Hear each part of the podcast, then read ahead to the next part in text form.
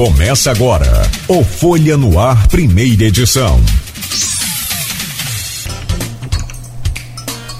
Sexta-feira, dia 6 de maio de 2022. Começa pela Folha FM, mais um Folha no Ar. Deixa eu trazer o bom dia da Dora Paula Paz, da Flávia e da Júlia e a seguir a gente fala com a Suzy também, assim que ela conseguir estabelecer essa conexão aí.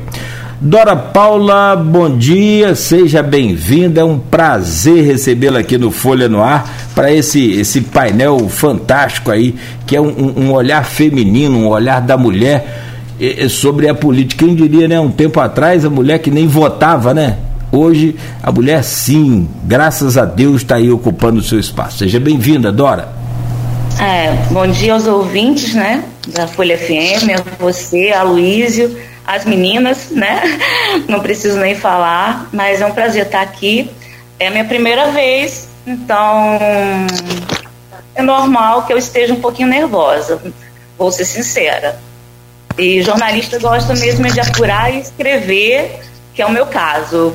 Falar, mas vamos aqui.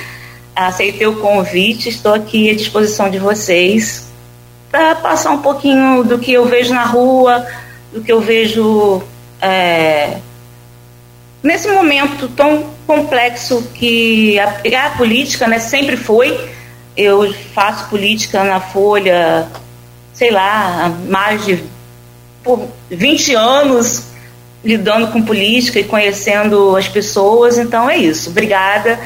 E vamos lá, vamos começar esse programa logo para falar e acabar com esse nervoso. Ó, essa coisa de, de nervoso a gente entende. Eu fico nervoso todo dia quando vou fazer aqui. A gente faz há 200 anos e faz e fica nervoso. Isso é normal, absolutamente. Mas que é, para falar pouco, você vai ver, quando começa assim, com o negócio de falar pouco, no final a gente fica doido com o tempo aqui. Aliás, né, a gente vai só controlar o tempo para que todas tenham né, o tempo igual. Minha querida Flávia Ribeiro, que prazer, seja bem-vinda a este Folha no Ar especial, a esse painel né, que vai falar sobre a, a política com o olhar de vocês. Bom dia, bem-vinda. Bom dia, gente. É um prazer falar de campus para campus. Eu estou em Niterói, né? Desde 2018 eu saí de campus, mas vivi a minha vida inteira aí e é um prazer voltar à Folha, onde eu comecei como estagiária. Eu fui estagiária há mais de 20 anos e fui contemporânea de redação, de Dora, de Júlia. Júlia era uma referência já e eu ainda estava na faculdade. Mas não que ela fosse velha, que ela começou muito novinha. lembro que ela tinha filho pequeno, era uma confusão. E eu, e Suzy também já estava rodando como jornalista muito experiente e a gente aprendia com elas. Embora eu elas também, claro. na frente da gente. E eu e Dora começando. É, então, assim, e vi, fui contemporânea da Luísa também, ele também estava na redação. É, então é um prazer falar com. estar falando com campus por campo através da Folha. Prazer, bom dia. Eu estou falando de Niterói aqui. O Cláudio falou que aí o céu está parcialmente nublado, que está nubladão. Quando ele falou, até olhei, está bem nublado. E vamos seguindo, né? Vamos lá, obrigado pela presença. Honrado e feliz aqui com a presença de todos vocês. A Júlia Maria Assis, também jornalista, conosco hoje nesse painel. Julinha, seja bem-vinda. É um prazer renovado sempre recebê-la aqui é, no Folha no Ar. Bom dia, bom dia, Claudinha, Luiz, meninas, Dora, Flavinha, Suzy está conectando aí, né? Estou em São João da Barra, a Flavinha está em Niterói, São João da Barra também está nublado temperatura deu uma, uma trégua, tá mais suave. Bom dia a todos. É, obrigada pelo convite e vamos nós, vamos conversar política. É, Dora, compartilhar com Dora essa. A gente gosta de perguntar, né? De, de, de entrevistar e a gente é de impresso, mas vamos, vamos tocar. Aí, ó, com a imagem bonitona para aumentar esse ibope da gente hoje aí a Suzy. Vou só pedir, Suzy, se você puder, por gentileza, colocar o, o aparelho na horizontal. Eu estou usando, é, estou usando aqui o telefone da Helena. Ah, minha que produção. bom. Isso, aí que vocês aí, ah, vocês perderam, porque só ela que tem produção, tá vendo, gente? Aqui a gente vai é, na mão mesmo. Se você puder colocar. Isso. Aí depois você libera o giro aí da, da tela e a gente consegue falar com você. Mas antes de trazer, deixa eu trazer o seu bom dia, vê se você libera o giro aí da, da tela aí, por favor. Esse painel hoje eh, pretende trazer aqui para você, ouvinte, mostrar para você, ouvinte, e telespectador também do nosso programa nas redes sociais e na Plena TV, né, o olhar feminino, né, o olhar da mulher brasileira, que aliás, ô, Aloysio, você já falou aqui essa semana inteira, né, e a gente repete, ontem saíram os números aí depois da, daquela é, corrida aí dos jovens e adolescentes também né, com direito a voto ao cadastro né, de título de eleitor, o Brasil conta hoje com cerca de 53% do voto feminino, que, ou seja, a maioria é mulher. Então a gente tem essa, essa, essa maravilha de ter um país aí com em tudo, né, na, na população, maioria feminina e também na, na, na eleitoral também com a maioria feminina. 53% dos eleitores brasileiros são femininos. Oh, isso, deixa em pezinho assim, então, daqui a pouco você tenta girar. Deixa por enquanto funcionar assim, não tem problema não. Suzy, bom dia, prazer sempre recebê-la aqui no Folha no Ar. Seja bem-vinda. Bom dia. bom dia a todos, bom dia Luísio, Dora, Flávia, Júlia. Quero fazer aqui uma, uma consideração sobre a fala de Flávia, porque eu fui foca de Júlia e fui foca de Dora. Tá? Não, eu fui foca de Júlia. Todo mundo foi foca de Júlia. Eu não vou dizer nada. Mas assim, mais do que assim, eu não estou né, diretamente na política é, na cobertura, eu fiquei mais de assim, 20 anos praticamente da política, mas assim, aceitei com muito prazer participar aqui do programa, porque assim, eu ia estar é, mais do que com profissionais que eu admiro bastante, admiro, tenho assim como referência, independente de, de idade, mas pela ética, pelo profissionalismo, pelo caráter que todos têm pela amizade também que eu tenho com todos aqui. É, eu cheguei à Folha, né, entrei na Folha da Manhã em 1999, né, fui cobrir os quatro meses de licença maternidade de Dora, né, que estava grávida de Ícaro. Eu estava lá com a minha filha pequena, pequena mesmo, dois anos, é, conhecia a Júlia, assim, né, de admirar de, do trabalho que ela fazia em outros locais. Conhecia a Flávia, acho que eu trabalhei pouco com Flávia lá, mas eu vi depois, vi muitas vezes, muitas matérias maravilhosas de Flávia no monitor. E entrei na Folha para ficar esses quatro meses, fiquei 20 anos. Então foi assim, é, é uma vida, né? Eu sempre falo, é, quando eu decidi né, fazer outras coisas, fazer esse tal ano sabático, né, que eu decidi sair da Folha e tal, para trilhar outros mundos, assim, eu saí da Folha, mas a Folha não sai da gente, né, então continuou a amizade, continuou, assim, tudo que eu aprendi lá é o que pauta minha vida, assim, sempre. Então, muito obrigada, Luiz, pelo convite, a Cláudio, e meninas, precisamos é, repetir esse, esse encontro aqui depois numa mesa de bar. boa, boa, boa. Obrigado, Suzy. Muito bom, muito bom poder contar com vocês aqui. A gente aqui agradece, vocês não têm que agradecer absolutamente nada. Honra, prazer e alegria, todas nós. Semana extremamente feminina, 100% feminina, Luiz. Começamos segunda-feira com a Natália Soares, terça, Carla Machado, quarta, Elaine Leão, quinta, Auxiliadora Freitas e hoje essas meninas maravilhosas aqui conosco. Muito bom, Luiz, seja bem-vindo e parabéns aí pela.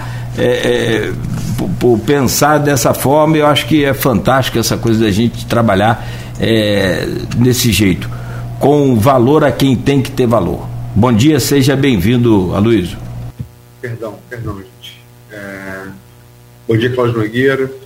É, por ordem alfabética, bom dia, Dora. Bom, bom dia. dia Flávia. Bom dia, Júlia. Bom dia. Bom dia, Suzy. Yeah. É, Eu vou começar é, na pauta, como está previsto aí. São dois, dois temas no, no, primeiro bloco, um tema no segundo, um tema no terceiro. No primeiro bloco, cada um vai ter quatro minutos. Nogueira vai, vai cadê o, o chato de ficar alertando, falando igual aquela mulher lá do. Depois de 30 segundos, quando chegar com 30 segundos, ele vai, ele vai dar, dar vai avisar. E, gente, a primeira pergunta talvez seja a mais extensa, que eu tenho que falar, até por conta do ouvinte, telespectador pelo streaming, ao qual do, do um dia especial, né, sempre, é, para fazer uma, um pouco da historiografia breve da, da crise da Câmara de Campos. É, o governo Vladimir Garotinho, até a sessão do dia 24 onde, de maio do ano passado, onde começou o racha, até que o final de semana anterior ele tinha 22 vereadores e 25. A partir da sessão do 24, ele, ele, é, essa base bastante ampla, ela começa a se esfarelar. De, é, o leitmotiv é a votação do Código Tributário, né? É, tem nessa, nessa, legislatura muitos vereadores oriundos da, da, do setor produtivo, da classe empresarial, né, representantes desse setor, talvez mais do que qualquer outra legislatura anterior de Campos, proporcionalmente falando. É, essa coisa vem tomando. É, o legislativo de Campos, como qualquer outro legislativo do, do, do, do Brasil, tem ali na, previsto né, é, a ordenação da mesa diretora, a eleição em biênios. Então, Fábio Ribeiro foi eleito em 2021 para o primeiro biênio, foi eleito com 24 votos dos 25, daí você tira como, como começou essa maioria. Ele podia fazer eleição para a mesa diretora até dezembro, escolhe fazer em 15 de fevereiro, faz, perde, é, a maioria simples 13 a 12, Marquinhos Bacelar é eleito, né? Tem um problema no voto de Nildo Cardoso, teria sido registrado, não teria, enfim. É, a eleição é anulada, é, vira um imbróglio jurídico, né? É, com acusações de ambos os lados, mas é, como a Folha adiantou, a gente aqui também no no Ar, acho impossível você caçar, é, caçar 13 mandatos conferidos pelo voto popular. Né? A gente falou que isso não, isso não ia acontecer, né? por mais que o judiciário não, não quisesse se meter em outro poder, que é, que é o legislativo, mas essa decisão, é, o parecer do Ministério Público contrário, como era de esperar, a Folha adiantou, e depois decisão também do, do judiciário contrária à, anulação, não é cassação, é termo, termo, termo técnico, né? Desses três mandatos dos vereadores que é, deram vitória a Marquinhos Salar. Enfim, é, em rápidas palavras é isso, mas eu quero ler aqui, como a gente estava hoje falando assim, só, só com mulheres, a Nogueira bem lembrou, a gente abriu essa semana com Natália Soares, candidata prefeito pelo PSOL, professora universitária, candidata a prefeito pelo PSOL em 2020, uma, a revelação da eleição, fiquei em quinto lugar, ficou poucos votos de Rafael Diniz, então prefeito de Campos, né? É, como ela fala da surpresa da Câmara, só para rolar a bola para vocês. Ela colocou aqui na segunda-feira, abre aspas na, na, na Natália Soares. O que hoje aparece como crise na Câmara é, na verdade, o fatiamento da coisa pública visando as eleições de 2022 e, e 2024 pelo grupo dos bacelar e o grupo dos garotinhos. E é horrível. Como é que a gente pode deixar que a nossa cidade fique entregue a esses grupos? como se Campos fosse um feudo ou o quintal da sua casa. O que está por trás disso é o que, na verdade, nos indigna mais. São os trabalhos legislativos paralisados. Mas quais são as intenções?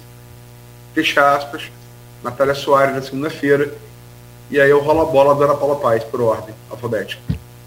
Então, Aloysio, é, eu vou começar lembrando o seu Aloysio. Seu Aloysio dizia que o papel do jornalista é observar.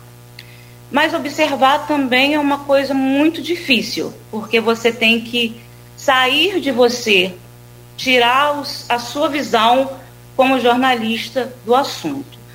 Não é você, é você relatando, é você observando. E observar a Câmara de Campos hoje não é uma coisa muito fácil.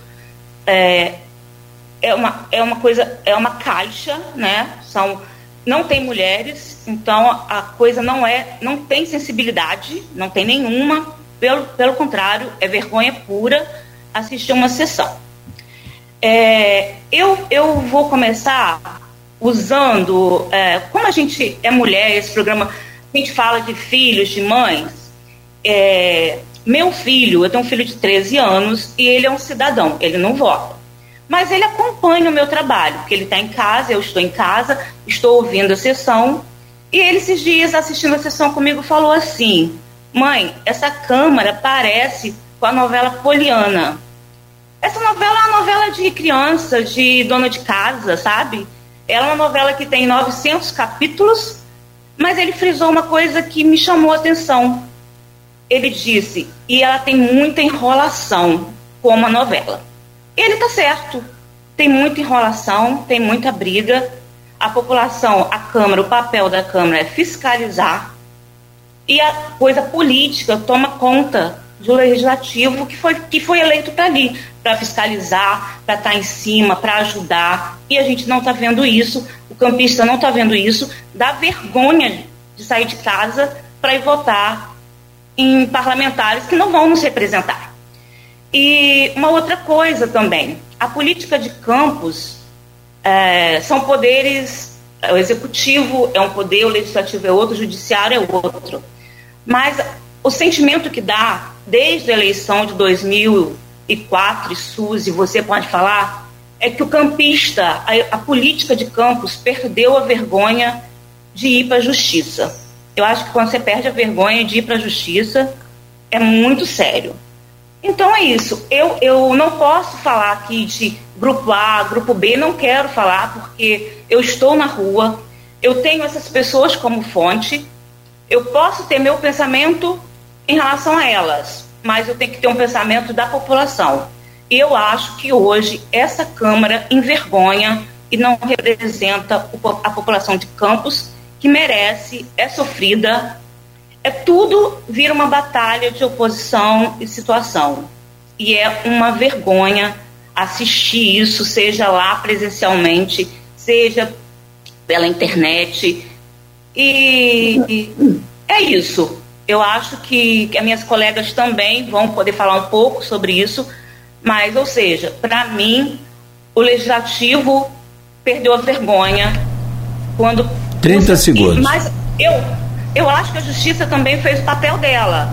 Porque nessa situação de querer caçar 13, é uma situação complicada, é, horrível.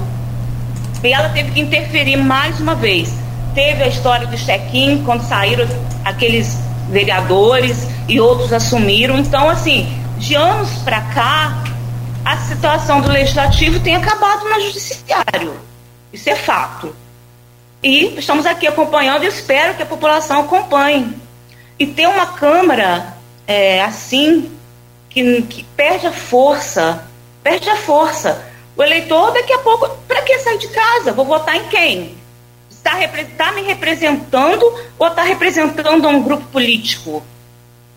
Sabe? Eu penso assim, mas é, o jornalismo está aí para isso, para a gente ouvir as pessoas, ouvir os dois lados e vamos continuar fazendo esse papel aí, tá? Bri isso. Perfeito. Obrigado, Dora Flávia. Então, gente, eu quando eu fico a pensar assim, quando eu vejo, é, não é uma situação da gente se orgulhar, não. E quando eu fico vendo é, essas questões políticas, todas essas brigas, e a gente que faz política é, há muito tempo, como Dora e, e estão há 20 anos realmente fazendo, Júlia também, eu fiz, um, eu fiz durante o período que eu estava no monitor e que eu tive a sorte de, de cair na editoria de Ricardo André, né? Ricardo André Vasconcelos. Ele me puxou para a editoria dele e eu vi muita coisa ali. E Dora falando, eu fico me, me lembrando. É, eu já acompanhei confusão na Câmara, sai prefeito, tira um prefeito eleito, prefeito sai, prefeito entra, assume na Câmara. É, gente, é, parece que não é uma coisa séria. E aí eu fico olhando a política como um todo no estado do Rio. É, quando é que a gente vai escolher alguém que não vai ser preso, alguém que não vai terminar com uma com uma, um processo de cassação por corrupção ou por falta de quebra de decoro. Que é isso? Aonde é o que que nós estamos fazendo enquanto sociedade que a gente não consegue eleger ninguém que tenha decência para terminar o mandato? no executivo, né? No legislativo até que a gente encontra algumas pessoas, mas o nosso histórico é muito ruim. Nosso histórico moral é muito ruim. Aí parece que moral, é, quando eu era adolescente, jovenzinho, eu via minha mãe falar isso e aí ela falava assim: parece que é uma coisa que eu sou uma pessoa retrógrada, que é uma coisa de antigamente. Mas, gente, a, a gente tem que ter senso moral. Algumas coisas são certas e são certas e outras coisas são erradas e são erradas. Se você é eleito para representar o, o, o povo, se você é eleito por uma parcela da população, você tem que ter decência em representar aquela população. Você não pode legislar só para o seu grupo, não pode governar só para o seu grupo. E é isso que eu tenho visto, assim, eu, sinceramente, eu fico olhando de longe, e aí aqui, é, campista se espalha para o mundo inteiro, né? Todo lugar que eu vou tem um campista. Aqui em Niterói, então, se você não é filho de um campista, você é neto, ou você é casou com um campista, ou você namora um campista, todo mundo é campista. Aqui em casa todo mundo é campista. Até a moça que nos ajuda aqui em casa, a Fabiana, é campista. E a gente não conhecia antes, assim, campista se encontra. Mas quando não tem um campista, fala, você é de Campos, e a política? E já dá aquele risinho. Você fica com vergonha. Você vai falar o quê? Olha, eu não sou dessa laia. Eu falo, eu falei, olha, sou campista com todo orgulho do mundo, mas assim, não sou dessa laia de quem tá representando mal a cidade. Sinceramente, eu acho vergonhoso. É uma vergonha, não parece uma coisa séria, parece que é uma brincadeira. E aí eu fico olhando, assim, pensando. Esse ano faz 90 anos que as mulheres conquistaram, só 90 anos que as mulheres conquistaram direito ao voto no Brasil, né? E vamos decidir a eleição. Somos maioria absoluta. Somos 52, 53% dos eleitores aptos a votar. E é mais mulher jovem, é, a diferença é maior entre as mulheres jovens, as meninas de 16 a 18 anos, e as senhoras com mais de 70 anos. São pessoas, segundos. são mulheres que estão votando por opção e não por obrigação. Então, assim, é, gostaria muito que a gente acordasse e visse o papel que a gente tem e a gente tomasse uma atitude, gente. Vamos tentar escolher direito, com decência, vamos analisar o que a gente está fazendo para a gente ver se a gente escolhe direito, pelo menos uma vez, para a gente quebrar. Para o, o, governador não terminar preso, porque é isso que eu vejo em toda a minha vida de é, profissional, eu não vi nenhum governador que saiu sem ser preso, ou que foi preso depois, ou que tem uma ameaça de ser preso é, prefeito também é uma coisa tão duvidosa, tão, tão parece que é tão frágil. Alguma coisa errada, a impressão que eu tenho é que estamos fazendo as escolhas erradas sempre. Obrigado, Flávia.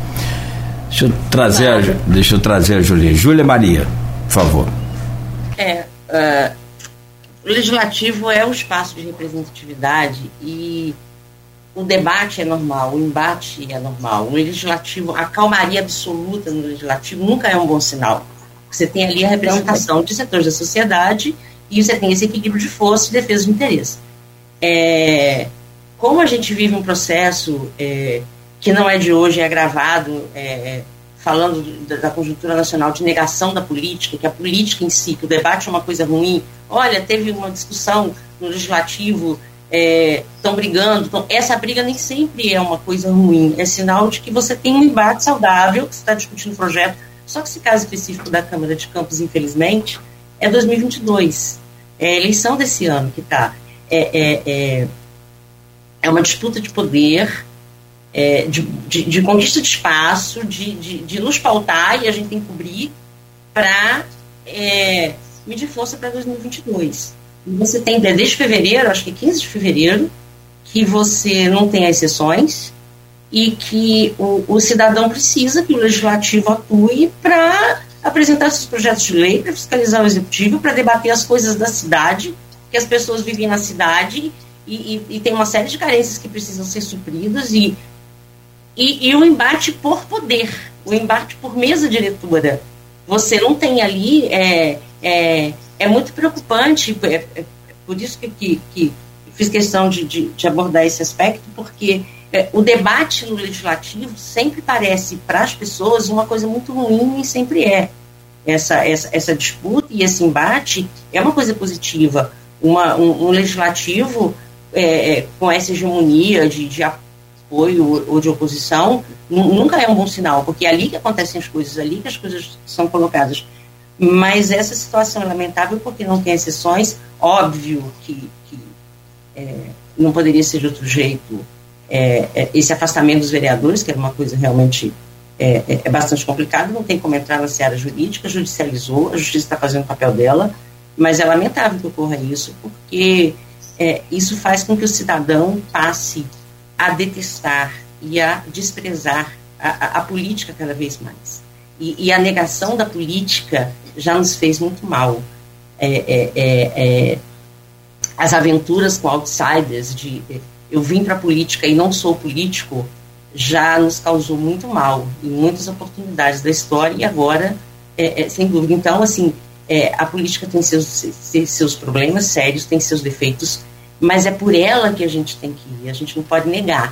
E o que está acontecendo na Câmara é em vergonha, Flavinha falou uma coisa certa, ela é campista, é, e quem é prefeito lá, quem é vereador lá, ainda continuam os mesmos, essa instabilidade que preocupa o cidadão e que desmotiva o eleitor cada vez mais de, de eleger representante. Falta mulher na Câmara, sim, mas é, sobretudo falta falta comprometimento com o cidadão, porque alguém tem que chegar lá e dizer, chega, vamos, vamos continuar nosso embate, mas vamos voltar aqui, vamos retomar, porque tem pauta.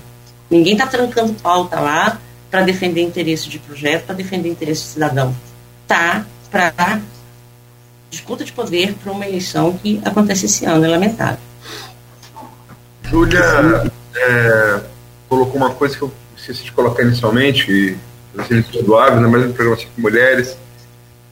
Estamos falando de uma Câmara com 25 vereadores sem nenhuma, nenhuma mulher, né? Uma Câmara que já teve lá no passado Antônio Leitão, é, Odisseia Carvalho, Ivete Marins, né? Pessoas assim que marcaram no legislativo Dona Maria da Penha, né, para não ficar só nos progressistas, eu falo também do pessoal mais, mais a centro-direita. E é uma Câmara sem 25 representantes do povo e sem uma mulher. Suzy. Bom, é, Dora lembrou aí a eleição de 2004. Eu digo que é a eleição que nunca acabou, né? A eleição de 2004 se prolongou, assim, Talvez ela tenha dado uma amenizada em 2008, quando é, Rosinha foi eleita prefeita. Né? Então, o que se esperava né, de, um, de um grupo político, grupo político né, do, do garotinho esperava lá em 2004 se concretizou só depois. Desde daí, e, e desde 2004, não exatamente na eleição, mas desde antes, já vinha é, com essa questão de recorrer à justiça, que é um, um direito e assim eu acho que a justiça também não pode se furtar se ela é provocada de alguma forma ou até se não é, porque naquela época com várias questões que estavam acontecendo de, de benefícios em troca de, de votos e tal, é, o Ministério Público, eu lembro que todos os promotores se uniram e, e né, colocaram uma ação para que fosse barrado aquilo, para tentar dar um mínimo de, né, de igualdade entre as forças, né, ou pelo menos para proteger, de uma certa forma, a população que não ia entender isso, né, porque estava sem um benefício, mas é, é uma forma também de proteção. Isso vem se prolongando, né, de uma certa forma, de mais ou menos desde então. É, nesse caso também não é diferente. O que, que aconteceu? Eu acho que o presidente da Câmara né, ele errou né, ao antecipar uma eleição que ele podia lá atrás, ele não tinha ampla vantagem, ele sabia que ele não tinha ampla vantagem, então quem tem um não tem nenhum, né? Então, assim, ele, ele apostou e ele perdeu. É, tem essa questão de Nildo, mas com certeza, se a vitória tivesse sido da mesa, atual mesa diretora, isso não seria nem sido levantado por eles. Né? Isso é fato. É, os vereadores da, da oposição estão unidos e está fortalecendo, né? porque ontem assim, eu acompanho tudo, gente, muito ampassão. É, é, não sou né, tia do WhatsApp, de vez em quando eu entro, é, leio a folha, é, alguma coisa que está acontecendo. Outro dia, de vez em quando, para saudade, ouço até sessão da Câmara. Né, minha filha fica falando, isso é doida, ficar ouvindo isso. Ah, eu quero um pouquinho, que a gente também não pode é, deixar né, as coisas irem acontecendo sem você saber o que. Mas, assim, os aí eu vi ontem, né, que teve mais uma, um vereador que diz que está na base do prefeito, mas que vai apoiar é, Rodrigo. Enfim, é, isso pode é, servir a dois senhores. 30 então, segundos. É. Isso aí vai se definir em algum momento. Mas, assim, acho que é, o procurar a justiça foi importante, era necessário é, a justiça né, suspendeu porque não tinha como. Ah, a Câmara já perdeu vários vereadores, já trocou vários vereadores numa legislatura? Sim, por é, decisão da justiça no chequinho. Foram vários vereadores que perderam o mandato porque tiveram o mandato cansado pela justiça. E aí, só estou concluindo, mas só para fazer uma justiça, todos eles perderam o mandato só em última instância, quando a justiça ele notificou a Câmara, tem que sair. Então, assim, é, é, é uma coisa a se pensar também, né? Não pode ter dois pesos e duas medidas. É, obrigado, Suzy. Gente, próxima questão. A gente vai falar aqui sobre política. Vocês quatro têm larga experiência com jornalismo político. Agora eu vou pular, vou pular uma. Um, alfabeto, vou pular. Vou pular Flávia. Flávia, sobretudo a visão aí de Niterói, é, daí da, da antiga capital do, do, do, do, antigo estado do Rio, né, depois, antes da fusão do Rio Guanabara, é, terra de Araribóia, aliás eu nasci aí, é minha terra, né, embora não, não tenha assim, grande identificação com o Niterói, mas eu nasci aí. Mas, é, enfim, como é que você está vendo é, da perspectiva daí, né, bem perto do Rio, para cá, para o norte Fluminense e para o Noroeste também expandindo. Como é que você vê as eleições a deputado é, estadual federal em Campos na região? Então, Aloysio, assim, é, pessoalmente, é, eu vejo uma opção de, de a deputado federal que muito me agrada, que é a Natália. Mas, assim, é, além das, da, de, das análises da, acho que ela seria uma ótima representante para gente, mas é, é, também me sinto um pouco. É, me julgo um pouco impedida de falar sobre ela, porque eu conheço Natália desde criança. E aí, assim, eu vou fazer, eu vou votar nela, meu voto é declarado nela. E se ela, ela é o tipo de político que se ela for e ela fizer e eu a vi é, fazendo tudo que a gente vê muita gente fazendo, é, vai ser igual quando eu. Vai ser assim, medidas as proporções, né? Vai ser igual quando eu tinha 15 anos e eu fui tirar o título para votar em alguém que eu achei que era uma mudança e que realmente representou durante algum tempo e que depois fez tudo que não podia fazer.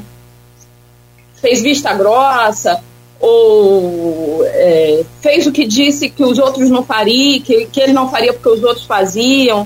Então, assim, é, eu acho que mesmo na. A gente tem que pensar também em mudar os nossos tentar fazer diferente, porque essa fórmula que a gente usa a vida inteira, Campos ainda é, o norte e o noroeste, ainda é uma um, ainda é visto como um grande coronelismo, um grande. Outro dia alguém falou, acho que até no no, no, no nosso grupo lá do Folha no Ar, que Campos parece que Campos é um feudo. E é essa a impressão que a gente tem, que as pessoas têm daqui. Do norte, do noroeste, os feudos, com as cidades são seus feudos, é, e eles buscam o que é melhor para o feudo, não é o melhor para a população, não. E é... Caiu o áudio. Acho que a Flávia. É, caiu o áudio da. Flávia? Consegue nos ouvir? Oi. Oi. Voltou. Voltou. Campos é um Field é, foi quem também foi a Natália, mas vamos lá. Campos é um Field, parou aí. E Campos é um feudo, assim, Campos, o norte e noroeste todo é um feudo. É essa visão que as pessoas têm de, do norte e noroeste. É, é isso que eu percebo que elas acham que é. E na verdade eu acho que elas não estão muito erradas, não. Mas assim, estou é, falando sobre a Natália e estou declarando que eu, que eu conheço a Natália desde bebê, desde criança, eu sei a pessoa que a Natália é, é porque depois vão falar assim, ah, ela está falando de mudança porque a família dela é amiga da Natália. Então, assim, todo mundo pode saber, sou mesmo. E eu acho que a gente tem que pensar em pessoas diferentes, tem que tentar fazer uma coisa diferente, mudar a nossa estratégia de voto. E tem que votar cada vez mais. Assim, eu fico feliz quando eu vejo o resultado da campanha que foi feita para que os jovens fossem às urnas, porque eles estão indo. Então, e estão indo com, eu espero que com responsabilidade e com a intenção de realmente exercer a democracia, porque a forma como a gente pode exercer, a forma mais efetiva é votando, elegendo representantes que nos representem realmente e que não estejam a, é, a, a trabalho, a serviço do próprio bolso e dos interesses de um grupo muito pequeno que isso torna a nossa vida cada vez pior enquanto país, né? Enquanto cidade, enquanto região. Ok. Obrigado, Flávia. Júlia? Oi. Você. Ah, é, essa, essa, essa eleição 2022, 2018 já, já foi assim. E 2022 tende a, a, a permanecer e até é, de forma mais intensa. As eleições é, estaduais e proporcionais ou majoritárias, elas têm muito a ver com o cenário nacional. As pautas nacionais é, é, tomaram o debate do, até de eleição municipal, como, como, como nunca tomaram antes. E eu concordo com o que a Flavinha falou, que assim, é importante que a região tenha representatividade. É, o nosso Noroeste Fluminense sempre teve essa dificuldade, já tivemos mais representantes, voltamos até agora. É, mas é preciso saber qual é a representação que nós vamos ter. Porque aí vem a discussão do, do voto distrital, do, do, voto regionalizado. É, é, é, é relevante que você tenha é, na Assembleia Legislativa e na Câmara dos Deputados representantes que conheçam a realidade da região, mas se forem representar a região, que seja realmente uma coisa que, que, que funcione, porque então o deputado federal ele vai pautar é, é, é questões nacionais, vai de, debater questões nacionais. É, os direitos trabalhistas, a, a, a possibilidade de, de revogar essa reforma trabalhista está nos deputados federais. As pautas são nacionais, as pautas são para o Estado inteiro, é, de um deputado estadual, é, com o compromisso de fortalecer o, a região norte-noroeste, que é uma, uma, uma, uma pauta nossa secular de fortalecer essa região. Mas que sejam representantes é, é, de fato comprometidos. Eu acho é, é muito cedo para a gente analisar cenário. É, eleição proporcional naturalmente já é uma coisa que até tem pesquisa para dar uma embasada, mas é, uma, é, é algo ainda muito. É, é, uma coisa que não é muito segura. Para eleição majoritária a gente consegue. Com, com essa.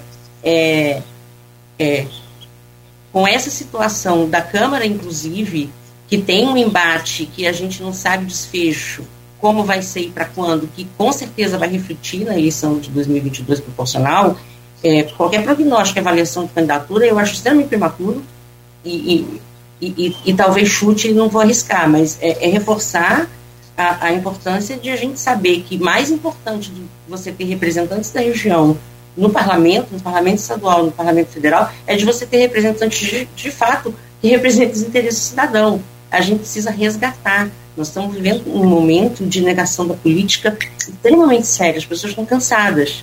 E elas não podem cansar, elas têm que continuar acompanhando.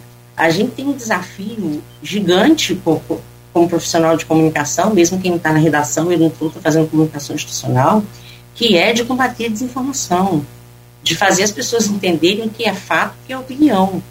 Que fato não se muda com opinião. O que, que é interpretar um, um fato e o que, que é inventar um fato. A gente já tem que lidar com isso todo dia. E isso afasta as pessoas é, é, da política porque tem gente vivendo uma realidade paralela. E isso vai ter um reflexo gigante nessa eleição que está preocupando todo mundo. Porque é, defender a verdade está ficando uma coisa muito difícil. É, o combate à desinformação é, é, nunca foi tão relevante, com certeza vai refletir na, na eleição proporcional, o, é, e a gente precisa ver é qualidade de representação. Mais do que quantidade de representação, qualidade. Obrigado, Júlia. Deixa eu trazer a Suzy, então, por favor. Falar depois de Júlia sempre é um desafio, né? Adoro. Só porque ela entregou que ela tem 20, eu tenho 30. De jornalismo. Oh, Jesus. Mas assim, é, essa, esse mandato está acabando agora, é, a gente teve uma situação atípica, né? E foi, é, nós perdemos a metade, que é a nossa região, né? Campos, São João da Barra, né? Perdeu a metade da representatividade, da representação na Alerj, por exemplo, com as mortes de João Peixoto e Gil Viana. Eu acho que a gente, é, há muito tempo, nunca teve tantos né, da região e a pandemia fez isso. E aí não estou fazendo nenhum juízo de valor de se é de direita, se é de esquerda, se, mas que eram pessoas, e eu acho que isso também faz a diferença, que eram pessoas daqui, né, e que vinham para cá, então é, as pessoas, né, a população podia saber quem era, podia né, procurar e, e, conversar e eles estarem presentes, né, e a, a, luta é essa. Então a gente teve uma, uma a gente perdeu muito com isso. É, essa próxima eleição é, vai ser uma eleição de muitos desafios, vem, é, que né, passa pela majoritária. Né, acho que não vai ter mais aquele efeito né, do, do cometa como teve na outra, que é na, né, na cauda de, de uma, uma bandeira e outros serem eleitos por conta disso e não por conta do partido ou não por conta do seu discurso, porque chegou na campanha passada, em determinado momento, quem queria se eleger sabia o que tinha que falar, né, identificou aquilo e ia naquilo ali e, e, e seguia, e a maioria saiu vitoriosa. Né, embora né, a gente, como população, nem sempre tenha saído vitoriosa nas escolhas que foram feitas. É, mais importante independente de, de aí eu acho sim, independente de, dos nomes que estejam, é que as pessoas votem. Né? Não, não deixem de votar, né? não deixem de participar. Ontem eu estava conversando, eu faço parte do, do grupo de voluntariado, que é o Mulheres do Brasil, e faço parte da, da, do Comitê de Políticas Públicas. A gente estava conversando justamente isso da importância que é, é conscientizar as pessoas é, que devem votar.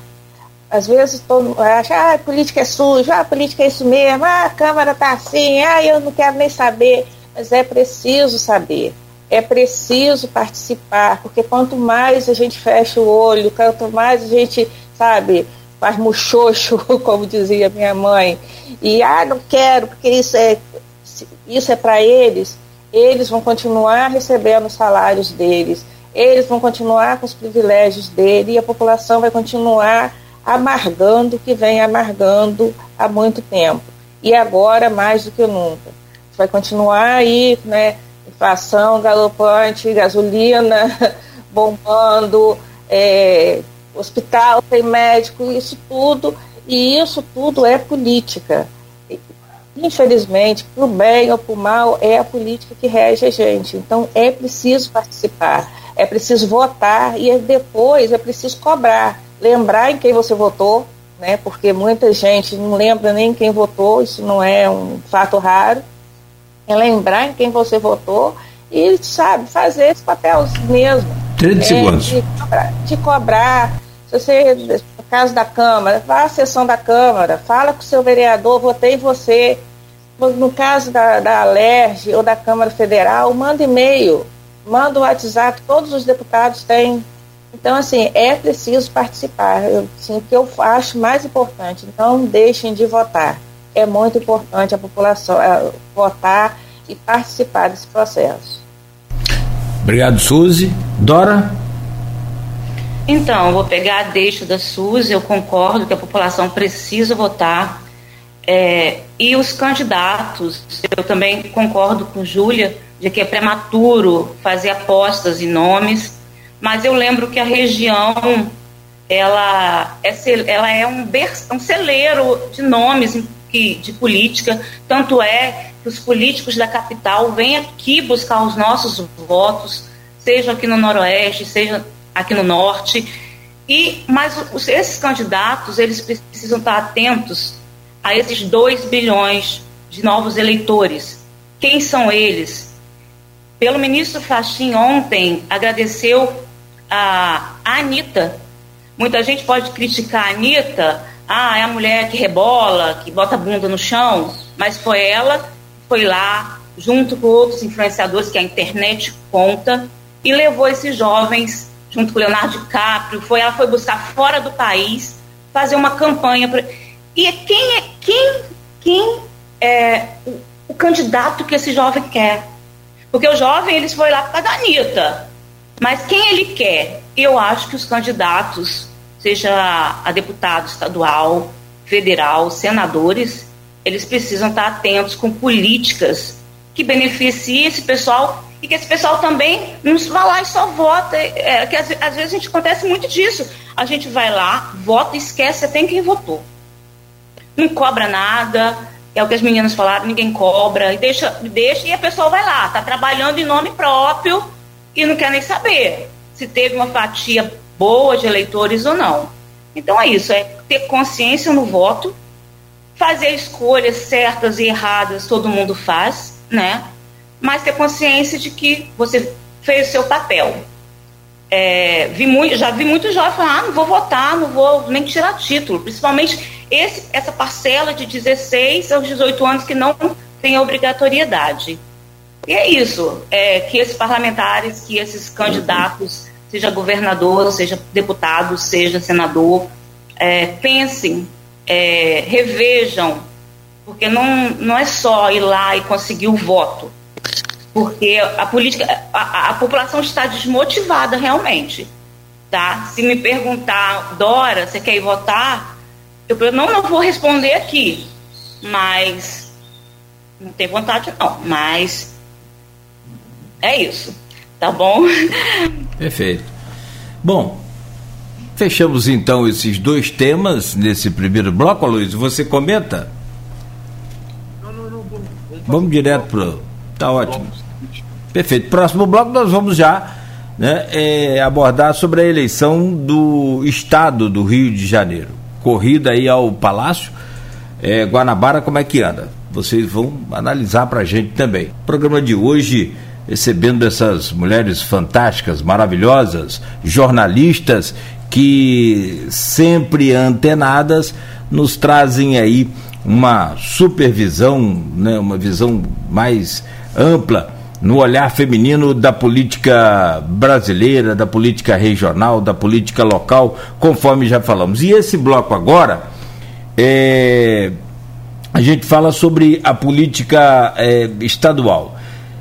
A polarização parece que tomou conta dessa eleição, tanto na nacional, que aí vai ser no próximo bloco, mas também me parece que nesse, nesse atual cenário do, dessa corrida ao Palácio Guarabara, também meio que polarizada entre Marcelo Freixo e Cláudio Castro. Inclusive, a última pesquisa né, demonstra bem isso. O Marcelo Freixo tem 22 pontos, o Cláudio Castro tem 18 pontos. E aí surge a necessidade ou a, a, a, a, intenção da terceira via, e é isso que a gente quer saber.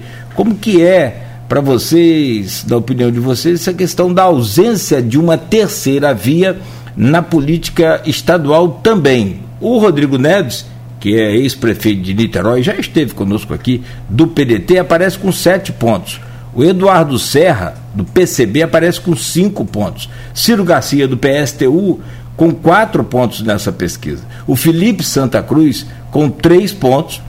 Né? E o Paulo Ganime, com dois pontos. Então, há uma distância bem grande dos dois primeiros colocados, o que indica essa polarização neste momento. E o que que como que vocês veem essa falta de uma terceira via aqui no estado do, do Rio de Janeiro e esse cenário atual que vocês veem, essa polarização entre o Freixo e o Castro. Começo com a Júlia Maria.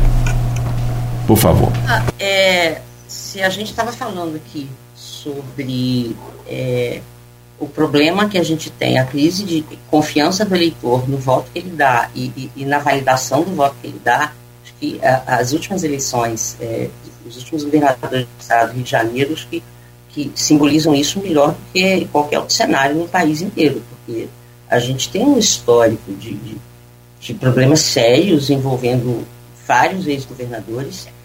E é, essa, essa pesquisa Datafolha, né, acho que foi, sete, foi mês passado, foi de abril, que dá um empate técnico, uma, uma grande vantagem para o Freixo. São dois candidatos que têm um desafio é, especial para o interior. O Cláudio Castro é desconhecido há, há, até pouco tempo, não tem um, um histórico de, de, de, militância política é, é, no estado do Rio de Janeiro, mas com, com a máquina, sendo governador, tem aproveitado essa condição para fazer as incursões no interior e se fazer conhecer.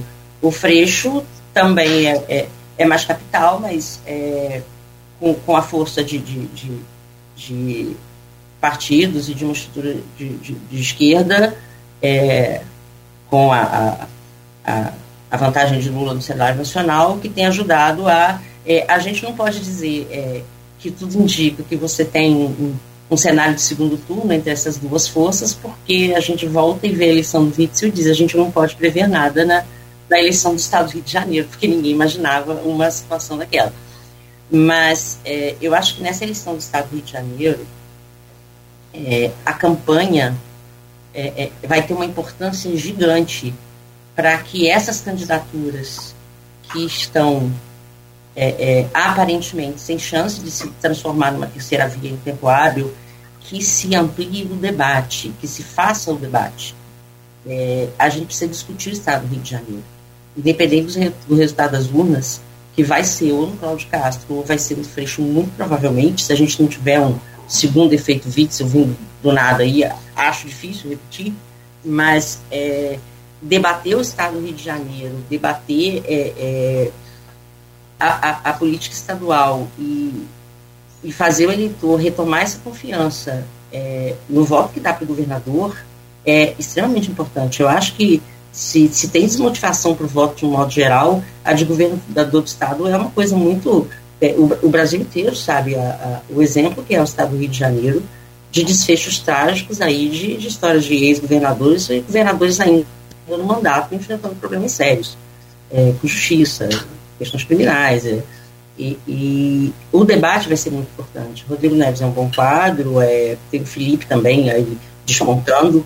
É, é uma eleição que tende a, a ter segundo turno, e aí vão ocorrer as alianças, que são válidas. O segundo turno, é, uma eleição de dois turnos é uma coisa ótima, é, não, não tão antiga no Brasil, mas é porque você tem, tem, tem essa condição de você, no segundo turno, fazer as alianças, claro que alianças decentes, com, com, com interesses republicanos, é, e debater e, e, e, retomar a confiança do eleitor. É, e, e, o maior desafio do, do, do, Marcelo Freixo e do Cláudio Castro, cada um com sua especificidade, é, o, o Freixo é, é, é, como político do Estado do Rio, é, é, é mais conhecido que o, que o, que o Cláudio Castro, mas ele tem a vantagem da máquina para poder estar tá abrindo os caminhos dele fechando os apoios. Mas, é, é, independente do resultado que a gente tenha lá, é, o debate durante a campanha de discutir o Estado do Rio, sabe, de, de abrir a situação do Estado, mostrar a situação do Estado, mostrar a situação do interior é, a necessidade de fortalecimento da região. Eu acho que assim é, é, é, é muito importante nesse processo. o eleitor fluminense precisa voltar a acreditar que a gente possa estar vivendo o Estado. O, Estado do Rio tem muitos problemas, tem enfrentado muitos problemas, tem pautas nacionais importantíssimas para travar, inclusive no Congresso Nacional, e aí você tem é tudo interligado, você tem que ter uma representação muito forte da região no, no Congresso Nacional na, na, na próxima legislatura para defesa do Estado do Rio de Janeiro, dos interesses, principalmente nós, é, região petrolífera, e, e, e, e, e o discurso da moralidade da coisa pública, que é uma coisa muito séria. Perfeito. É, mas é, eu acho que é, caminha mesmo para você ter um segundo turno com esses dois nomes e pode ter desistência no meio do caminho, fechamento de apoio, vai envolver também o cenário nacional e, e projeção não tem muita a não ser imaginar. Se vem algum vídeo aí do nada e uhum. a gente não. Depois daquela, acho que não dá muito para ficar imaginando, não, mas é, a situação de, de, governador do estado do Rio de Janeiro é muito séria e, historicamente, a gente precisa resgatar essa confiança do eleitor. Isso é muito importante nesse momento. Obrigado, Júlia. Suzy? Bom, é, como a Júlia falou, o cenário está se, tá se desenhando para Freixo e Cláudio Castro. Acho que a falta de uma terceira via é muito, muito ruim, é, tanto né, em nível estadual quanto em nível nacional porque às vezes tem as pessoas que não estão né, em nenhum dos dois lados. É, e aí não gosta do Freixo por alguma razão, não gosta de Cláudio Castro por outra razão, iria ter essa oportunidade, mas às vezes tem aquele voto útil também. Ah, é, já que o que eu gostei mais não está subindo nas pesquisas, eu vou votar em um ou no outro ou não vou votar. Acho que isso é, assim, essa falta desse terceiro nome é muito ruim. É, não que a gente não tenha candidatos bons, mas por uma série de razões, as candidaturas, né, as pré-candidaturas, na verdade, não estão decolando. É, Freixo, assim, eu amo de paixão, conheço, conheço pessoalmente, conheço desde que ele era assessor de Chico Alencar, que vinha aqui para Campos sábado de manhã, eu pau da vida para ir para a porta de, de presídio para ele fazer é, vistoria lá. E aí, assim, muitas vezes o pessoal que é mais de direita fala, ah, porque ele defendia bandido, que não sei o quê. Mas você, as pessoas não entendem que isso é importante também. As prisões são necessárias, as leis são necessárias, precisa prender, precisa punir mas precisa também dar uma chance a quem pode ser recuperado, porque tem gente lá dentro e que é, né, quem é a população carcerária hoje. Né, é negro, é pobre, né, são meninos, a maioria meninos jovens, né, que quando não morrem aqui fora vão presos e, e ficam lá, e é uma escola, né, que às vezes vai preso por causa de uma sabe? Ah, precisava ser punido por causa de uma bobagem? Precisava. Mas vai para uma escola de, de, de, crime, né, de aprender outras coisas. E, e eu conheço Freixo assim, desde então, assim, gosto muito dele, assim, tenho como meu amigo. É, e aí, do outro lado da balança, tem Cláudio Castro, que a gente não conhecia, né, que veio nesse efeito Witzel, né, que é, eu e Arnaldo Neto fomos os primeiros a entrevistar Witzel quando ele era pré-candidato ainda eh, na, na Folha. E aí, quando a gente despediu dele, né, tem uma coisa muito engraçada que é, Arnaldo, ah, prazer conhecer. Eu falei, prazer também conhecer o senhor. Ele, não, mas eu ouvi muito aqui porque eu vou ser eleito. E ele tinha lá 1%, né, e foi eleito e foi isso que se viu aí foi eleito na esteira né, dessas candidaturas da cauda do cometa. E aí, mas assim, fazendo uma justiça a Cláudio Castro, apesar dele ter como ponto sensível justamente a segurança pública, que ainda é uma questão é, bem complexa, principalmente na, no, no, na região metropolitana do Rio, né, com esses é, essas coisas que têm acontecido nas comunidades, ele tem feito um trabalho que eu identifico como assim muito bom. O segurança presente é uma coisa que tem se dado um resultado excelente. É, tem outras, essa proximidade, essa articulação com prefeitos, entendeu? De, de qualquer ramificação que seja. Então, assim, eu vejo que Cláudio Castro também me surpreendeu. Né? Vejo que é, tem essas questões sensíveis ainda, mas assim, o governo que ele está é, desenvolvendo surpreendeu assim, positivamente nesses pontos, outros também de, de aproximação, é, algumas obras que estavam paradas, é, tentando trazer desenvolvimento, trazer mais empresas para cá. Então, acho que vai ser assim, uma batalha é, é, boa, espero, né? que com poucos mortos e feridos, mas que todos saem e que só lucre o estado do Rio e a população fluminense. Perfeito. Obrigado, Suzy. Dora. Então, é, sobre a eleição para governador, eu vejo o Freixo que ele tem pautas fortes, tá? pautas sociais muito fortes, tem um discurso muito bom. O mesmo eu considero o, Rodrigo Neves, é, eu estou falando com base no, no, quanto já estive com eles, já estive entrevistando-os. O Rodrigo Neves tem, tem a seu favor a questão de ter feito um ótimo governo em Niterói, bem avaliado. E em relação ao Cláudio Castro, é, eu vou dizer que eu conheço o Cláudio, ele não pode nem lembrar de mim, mas eu conheço Cláudio desde criança, aos 11 anos, brincando na vila onde eu morava com os meus irmãos, com as crianças de lá. Foi uma surpresa encontrá-lo na política, vou dizer, uma surpresa. E também, como Suzy disse, eu também é, estou percebendo o lado positivo do governo dele, é, com uma, uma menor experiência em relação aos outros dois. Ele, ele nas, nas tragédias, ele está nas tragédias.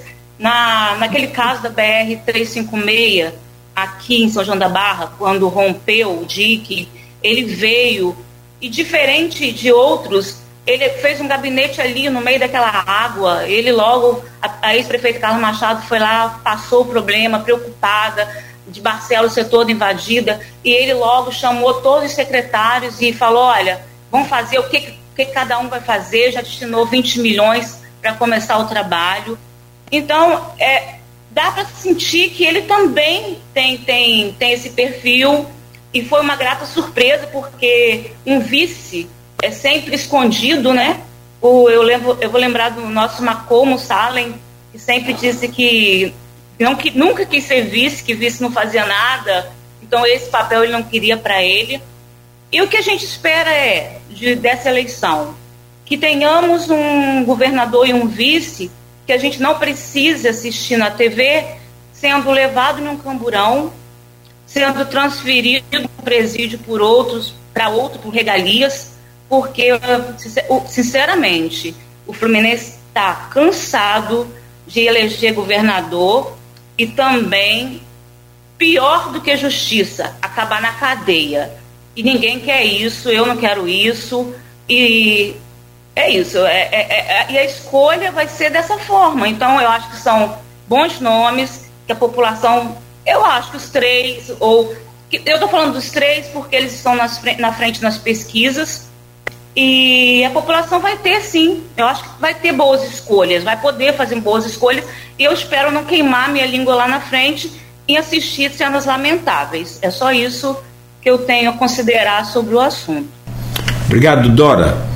Flávia Ribeiro, por favor. Então, gente, é, governador, já até falei quando a gente começou, eu falei, né, da vergonha que é, é a gente ter esse histórico de governadores que terminam o mandato, às vezes nem terminam, né? Não, o histórico recente nem termina. E assim, é, precisamos prestar atenção, precisamos votar de verdade pensando em quem a gente está votando, analisando as, as, propostas, o Rodrigo Neves tem sim uma, uma é, avaliação boa aqui em Niterói, o governo dele foi bom, ele se comportou super bem na pandemia, ele seguiu a ciência, ele fez tudo o que a UF disse que era para fazer, o comitê de, de, gestão. Acho que isso conta bastante a, a favor dele. É... O Freixo, pra, eu não conheço nem o Freixo nem o Cláudio Castro, como as meninas aí conhecem, são amigas dele. Mas ah, tem uma tia do Freixo aqui no meu prédio, para não dizer que eu não tenho nenhuma curiosidade a respeito. É, mas assim, o que eu acho que a gente tem que prestar atenção é na internet. A eleição, embora polarizada e vai ser cada vez mais é, na, na, internet, vai ser um, um campo de, de, busca de muito voto e de virada de muita coisa. E aí a gente vê artistas que estão muito ligados nisso, é, mas são, são cidadãos, né? E estão trabalhando em prol deles e do que eles acreditam.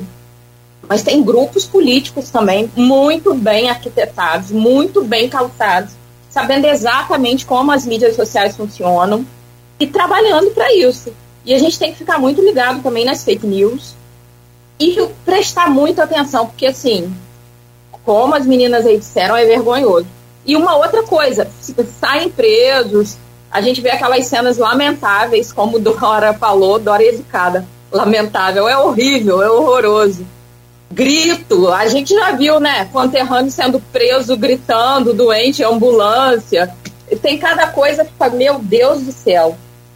Mas a gente precisa é, pensar também que, e assim, eles não perdem a regalia, eles vão ser presos eles vão isso, vão aquilo, vão continuar comendo banquete de comidinha árabe, vão continuar tendo toalhinha bordada, ar-condicionado, até revestimento para não esquentar muito na cela. E aí, assim, e aí sai de um presídio para o outro.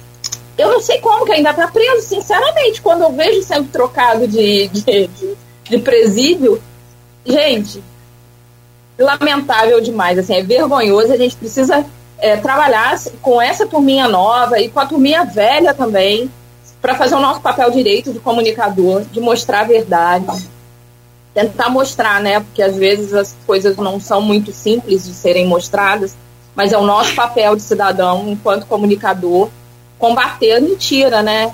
Dar oportunidade que as pessoas escolham se quer aquela verdade que não é a que a gente acredita, mas que não, não escolham uma mentira acreditando que aquilo é uma verdade que tenham a possibilidade de escolher com mais clareza e que saibam em quem votaram.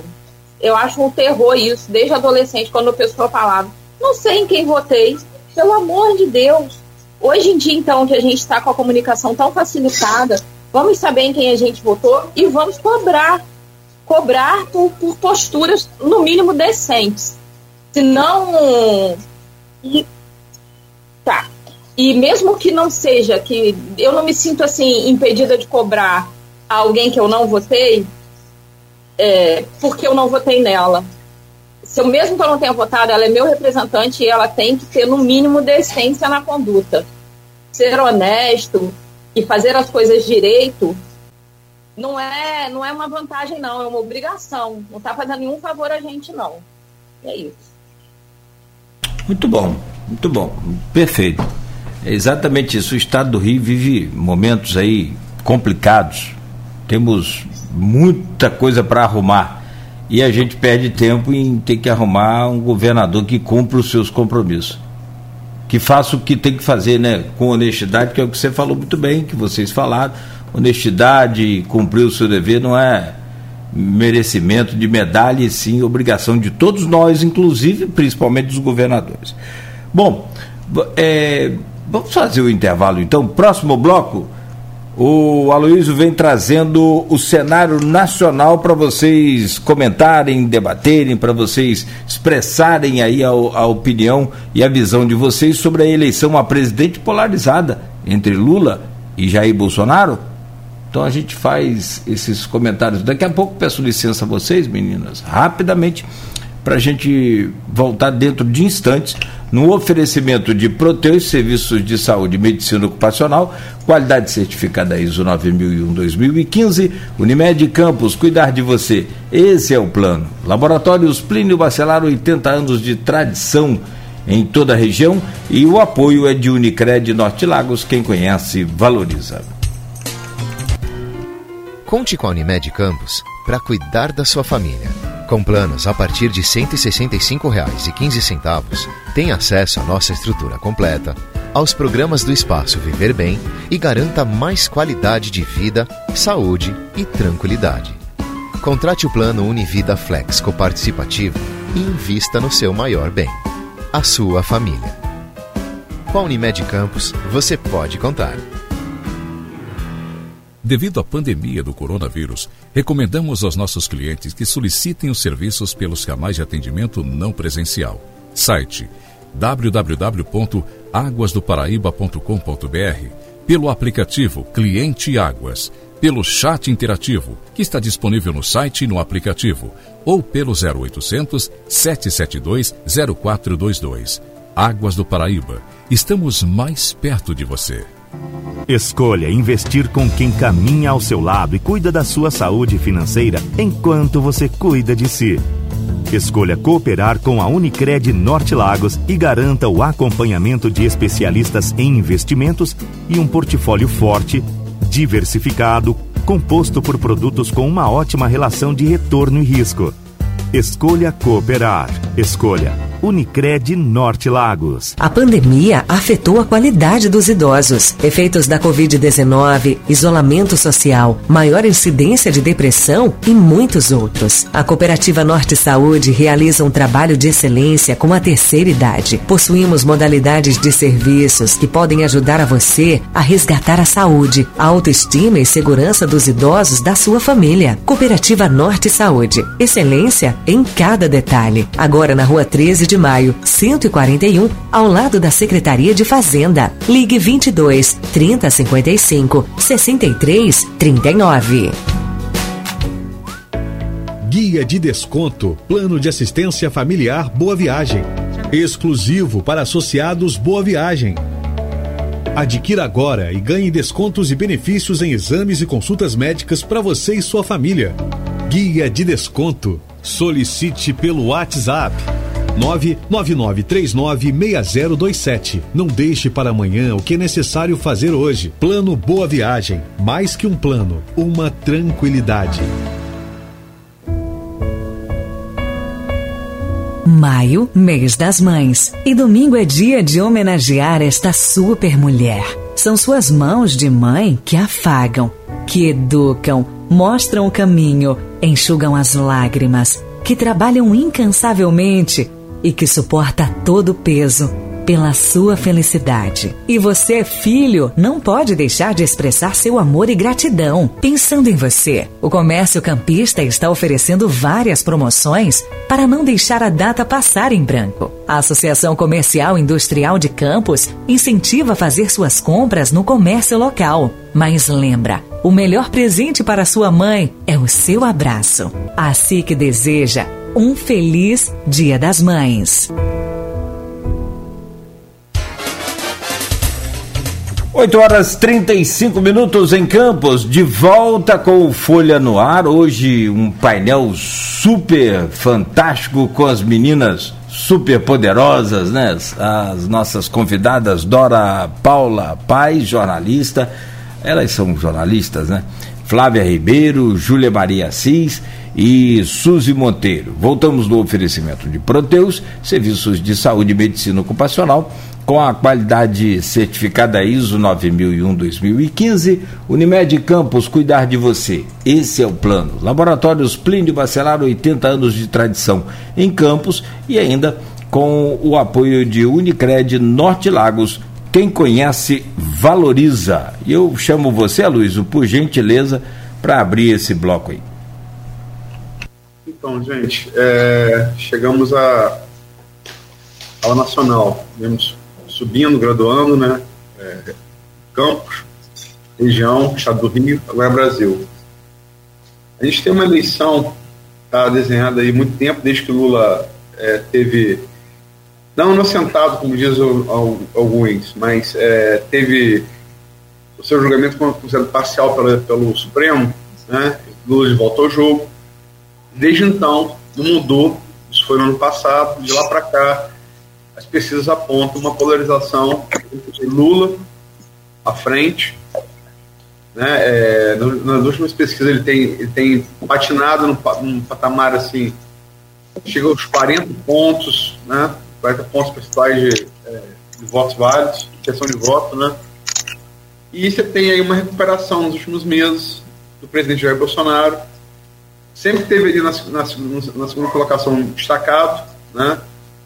E depois da saída do muro do jogo, ele parece ter dado esses votos, cerca de 8%, 8 pontos percentuais. E Bolsonaro está no, tá no viés é, de ascensão. Lula patinando na, na, nos 40 pontos. Bolsonaro aí com uns 26, 30 pontos. Né? Como é que vocês veem? E tem a questão da terceira via, que parece que Ciro não é terceira via, Ciro é, já seguiu esse programa, que ele achou nome horroroso, porque seria parte pressuposto ser terceiro, é verdade.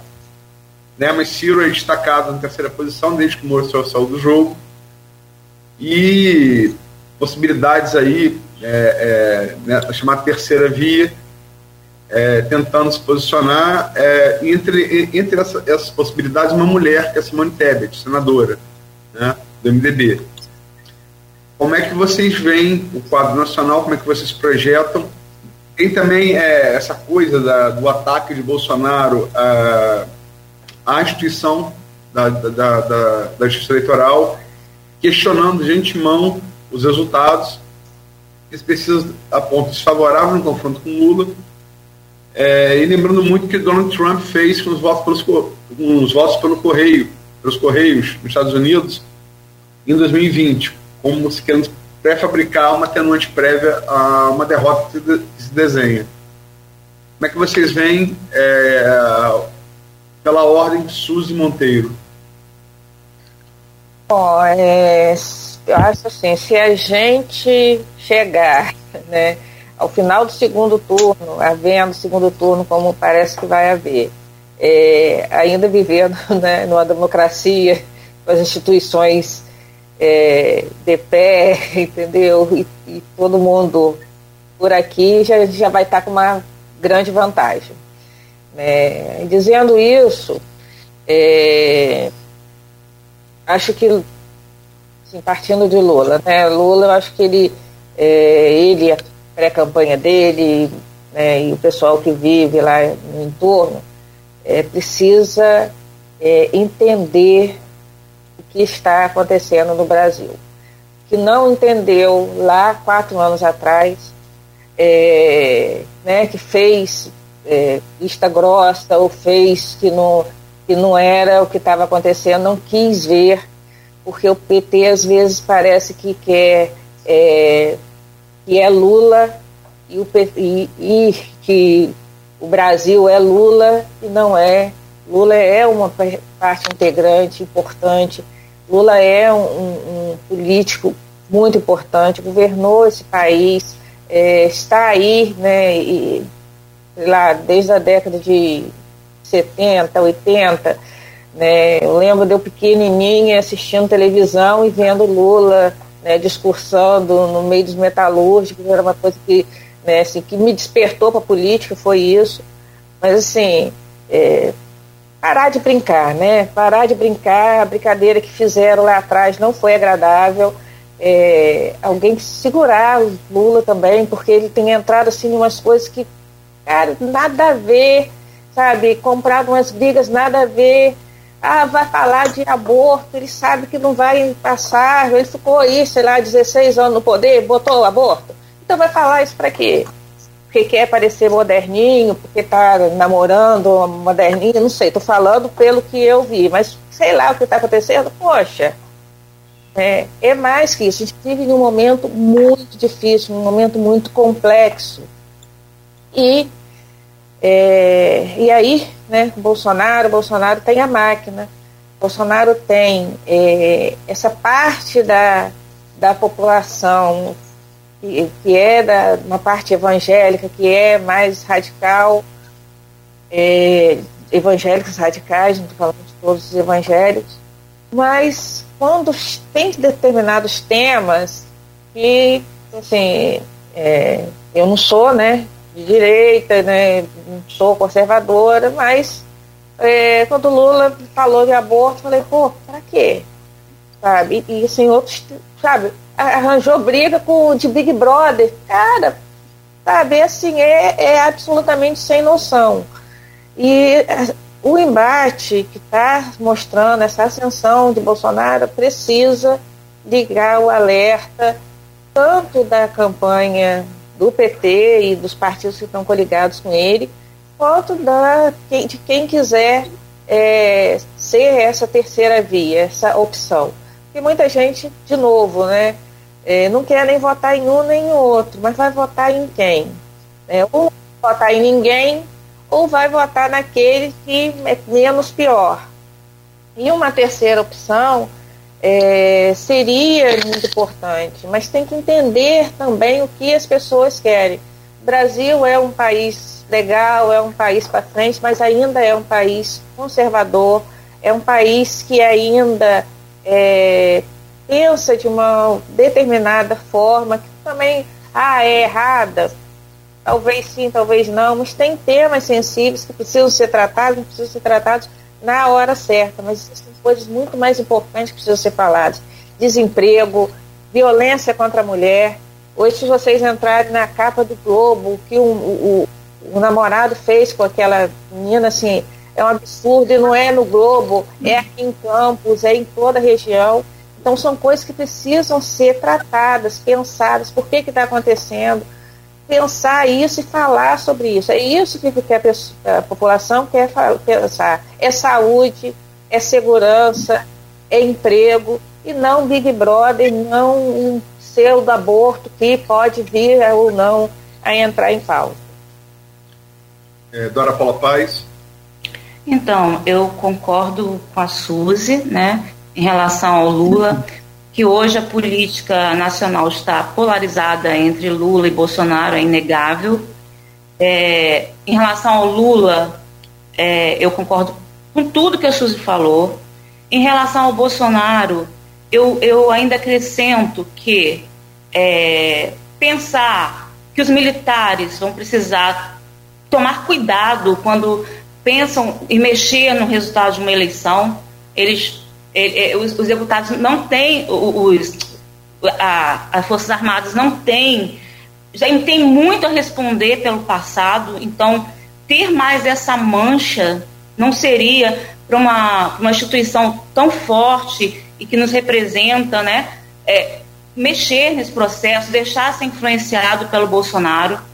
Em relação à terceira via, é, o Aloysio é, citou a Simone Tebet, é, eu fui até pesquisar sobre ela um pouquinho e, e descobri que em pesquisas recentes do MDB, partido dela, é, ela teria o perfil para ser uma candidata que, que, que, que, o eleitor que está indeciso, esse eleitor realmente que não quer essa polarização de esquerda nem de direita, mas o próprio MDB, que é já está começando a dominar essa, essa candidatura dela. Recentemente fizeram um jantar para o Lula, porque o MDB quer, onde está, quer estar onde poder está.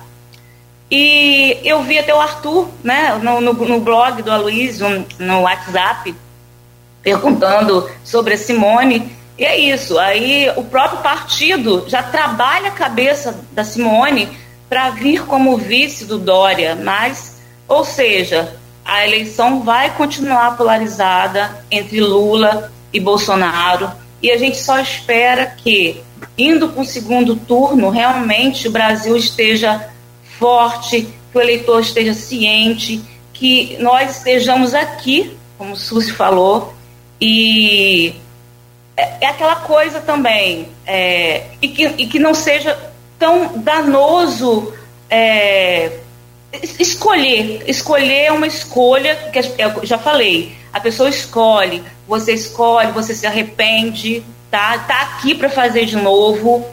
E é isso, vamos, vamos votar, tem que votar.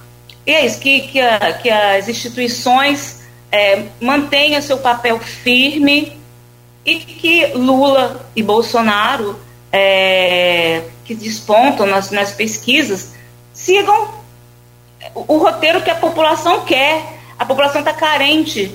Não saímos ainda de uma pandemia. A economia está em frangalhos. E é isso, a situação não está boa para ninguém. Hoje a renda do brasileiro não dá para nada, tá? As pessoas tá praticamente é, você, o que você ganha não dá para nada e, e, a situação está cada vez mais miserável e, e, a gente não precisa ir muito longe. Campos tem, tem uma parcela grande de pessoas na miséria e a Folha já mostrou isso e a gente vem mostrando isso sempre. E é isso, vamos, fazer, vamos votar com consciência, é, deixar o, o, amor, porque nada que exige, exija muita paixão tem um resultado muito bom, tá? A paixão exagerada também faz mal, não é amor. Então, vamos votar com o coração, não é, é isso. É isso que, que eu espero, porque eu sou uma. Eu, eu acredito na democracia e acredito nas instituições, cada um com seu papel bem definido. Flávia Ribeiro Nunes Pizelli. Então, é, com o nome todo, até com o nome do meu marido, vamos lá. É, sinceramente, gente, eu fico pensando, esse ano eu acho que é um ano perigoso até. Eu tenho medo, sinceramente, eu tenho medo dessa polarização, dessa. E não é, é desse endurecimento, desses lados tão duros, assim, ou você é uma coisa ou você é outra. E assim, tem coisa que é muito perigosa. Tem coisa que não é o bom senso, que não é, que é uma retomada, um caminho que parece que é para um vale assim das trevas da caverna do dragão. Parece, parece que você tá lá dentro que você não vai sair nunca de lá, que o mestre do mago, dos magos nunca vai te apresentar a porta para você sair. Mas eu acredito também, sabe, Dora, na democracia, acredito nas escolhas, tenho fé. Mas, sinceramente, eu acho que é um ano de muita, de muita tensão. Eu, pessoalmente, fico preocupada. Fico preocupada quando eu vejo meus filhos adolescentes, meu filho com 15 anos, já pensando que ano que vem ele vai tirar o título de eleitor dele. É, fico pensando é, que somos tantas mulheres, que somos 53% de, de, de eleitoras, estamos comemorando 90 anos que podemos votar. Tem muita gente aí de 90 anos, eu conheço muitas senhoras e senhores de 90 anos. Gente, quando essas mulheres nasceram, elas não tinham direito ao voto. E agora a gente vai definir a eleição. É, a internet vai ter um papel preponderante e o comportamento que você deixa que as pessoas vejam. Como diz Dora aí na vida real, a gente não é bonito. Eu acho que a gente é bonito, sabe, Dora? Mas eu acho que a vida sem filtro é, atualmente é, é, é uma coisa perigosa. Você precisa pensar no filtro. Político, então, quando eu trabalhava aí em campos como fazendo política, é, e uma vez eu fui entrevistar Brizola. Fiz uma das últimas entrevistas dele. Quando ele foi a campus, eu fiquei encantada por Brizola. Falei, ai, Brizola, lá, lá, lá, Brizola, né? À toa que até hoje as crianças cantam lá, lá, lá, Brizola e minhas, minhas crianças cantam isso, não sabem nem quem era Brizola. Agora eles já sabem, né? Que estudaram já, e também eu falo. É, mas aí o Roberto Henrique, que era o presidente do PDT naquela época, e ele veio para receber de volta alguém que tinha saído. Não lembro direito, mas era alguém daquele grupo do início dos anos 2000 que aquela confusão de sempre em campos, né? Que sai, volta, que não sei o quê. E aí o Roberto Henrique falou para mim, política é arte do possível, já falei, falava não sei quem. E assim, realmente política é arte do possível. Mas algumas coisas estão parecendo impossíveis. Eu acho que a gente tem que tentar pensar bem votar analisando, não votar só porque você acha alguém. Eu não fico até pensando, será que ainda existe alguém que vota porque fulano é bonito, ciclano é bonito? Tem. Ou porque fulano tem, Suzy? Acho, acho tão temerário isso. E assim, o que eu vejo é um carrinho de compras cada vez menor, cada vez a gente deixa mais dinheiro nos supermercados e traz menos comida. A gente, que está numa parcela da população digamos, privilegiada. E quem é menos ainda? Eu vejo pessoas enfrentando muita dificuldade com, com os benefícios, e aí elas me dizem: na época de Lula a gente nunca teve isso. Porque uma coisa seja dita, né? As, os benefícios sociais, é, a questão social teve muito ganho com o governo Lula. É, o que eu não vejo no atual governo. Agora, terceira via, acho que começa a ruir, porque eles já começam a se desarticular para essa arte do possível. Ontem mesmo o Luciano Bivar é, anunciou que não, não participa, não vai participar do anúncio do, do grupo da terceira via no, no dia 18. Não sei, vejo é, ainda com. Acho que vai ser um ano muito tenso para todos nós, que temos o poder de escolher. Cada voto vale e a gente tem que ir votar sim. Tem que, que exercer o nosso direito e tem que pensar direito no que vai fazer, no que a gente quer. E mulheres, prestem atenção. Não votem, votem vocês, o voto de vocês é o que vai decidir. Votem no que vai ser bom para as mulheres. Nós estamos sofrendo toda essa leva de, de, de violência, é porque a violência está validada. Isso não é gratuito, não. A violência foi validada. É, é direito agora bater. O que, que é isso? Estamos caminhando para trás? Estamos nos endurecendo, nos, nos tornando pessoas piores? Onde é que está o nosso poder de negociação, de fala, de argumentação? Vamos pensar em quem a gente vai votar e como a gente vai votar. É, antes de passar a palavra a Júlio, duas observações. Primeiro que essa frase política possível é de Otto von Bismarck, um gênio da política, ditador da Alemanha no século XIX. E segundo, acho que todo mundo aqui, é, quero ver também que a maioria dos ouvintes e, e, e pecadores, a gente cresceu achando, ouvindo, ouvindo sobre a Segunda Guerra Mundial e achando que uma guerra de conquista na Europa é, a gente ia morrer sem ver, né? E estamos vendo aí na, na, na guerra da Ucrânia, né? Sem uma parte, fazer juízo de valor lá do A, B ou C, mas é uma guerra de conquista na Europa, né? Enfim, Júlia Maria Assis. É, a, a Luiz é, é falou inicialmente, o, o, o Bolsonaro teve um, subiu um pouco com a desistência do Moro, herdou a maior parte desses votos que seriam do Sérgio Moro e começa a desenhar talvez para a possibilidade do segundo turno, como é, estava se desenhando para uma vitória no primeiro turno. É polarizada, mas o fato de ser polarizada não quer dizer que, que, que, que a gente deva fazer essa equivalência de dois extremos, não é disso que nós estamos falando concordo com o Suzy que precisa parar de falar para bolha, porque nós não estamos para brincadeira. Estão subindo o tom, colocando em dúvida a validade da eleição em qualquer processo democrático decente. Termina um processo eleitoral antes de terminar de contar os votos. É, é, a vitória é anunciada. Quem perde a eleição agradece os votos, deseja boa sorte ao vencedor e vai para o campo democrático fazer oposição. É assim que funciona.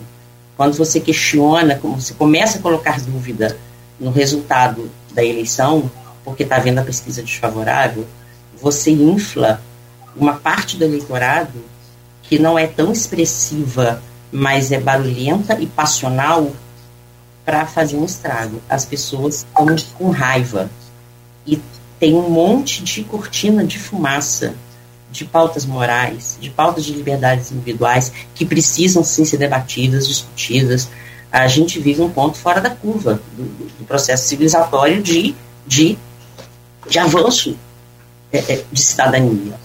Porque você tem um discurso conservador. É, ser conservador não é ruim, né? É, é, ser capitalista não é ruim, ser, ser comunista não é ruim. Ser, as pessoas não estão nem entendendo o que, que é isso e está achando todo mundo de comunista.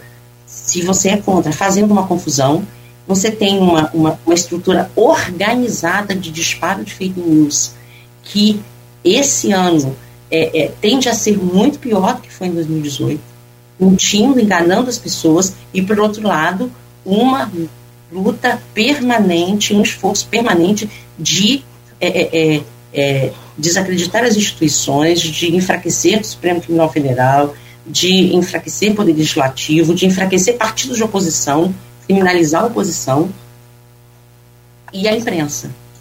É, não adianta só você fazer o disparo de fake news e fazer acreditar, você tem que dizer que a imprensa é mentirosa. É, no mês passado, a Abrage, a Associação Brasileira de Jornalismo Investigativo, divulgou um, um, um levantamento que 400, acho que 453 jornalistas é, foram é, vítimas de ataques no, no ano passado a maior parte, 69%, foi agente público, 20% foi o presidente da República. Mulheres jornalistas estão sofrendo com ataques misóginos, especialmente nesse momento. A gente tem visto equipes de, de, de, imprensa, colegas nossos trabalhando na rua sendo agredidos. É, porque a imprensa mente e não adianta você mostrar. Você tem aí agências de checagem é, é, um esforço gigante para desmentir as fake news, mas está é, difícil levar a verdade. Então, nós estamos vivendo um momento perigoso para o processo democrático, é, com, com, as pessoas é, violentas, violentas nas redes e violentas nas ruas, e é hora de juntar todo mundo e não brincar. E se puder ser primeiro turno, acho que é melhor ainda. É, Simone Tebet tem um espaço, vai ser importante no, no debate, o Ciro tem um espaço dele, é importante no debate, mas não, não dá para. Não é um processo eleitoral normal. É pior do que 2018. É, antes de passar a palavra a Suzy, só para lembrar, é, Júlia falou agora, citou agora a violência contra a mulher. Alguém falou, não me lembro agora, é, no bloco anterior, que isso ficou meio. Acho que foi o Flávio que falou. Isso ficou meio que liberou geral, como garimpo, legal, enfim, uma série de coisas que você não pensava antes. E é bom lembrar que quando eu falo da guerra da Ucrânia, não, não quero chamar guerra da Ucrânia, não, tá? Só estou citando. É, além de ser uma guerra, uma coisa que a gente não pensou em ver em vida, que é uma guerra de conquista na Europa, outra coisa que a gente não pensou em ver, é, ver em vida são mulheres sendo estupradas pelo, pelo, pelo exército invasor, né? Pelos soldados do exército invasor. E também está ocorrendo na guerra da Ucrânia, o que é muito grave. Suzy. Bom, é, eu já, eu já falei sobre isso, né? Eu que abri. Desculpa, desculpa, fechou. Perdão. Fechou e muito bem. É que eu entendi o que a Luiz quer. É quer ficar aqui até meio-dia, é, aproveitando. Deixa eu acrescentar só uma coisa aqui na, na fala de Flávia. É, nós somos a maioria das eleitoras, sim mas nós somos minoria entre os eleitos. E quem decide é, depois né, do processo da campanha são os eleitos. Então a gente precisa pensar nisso também.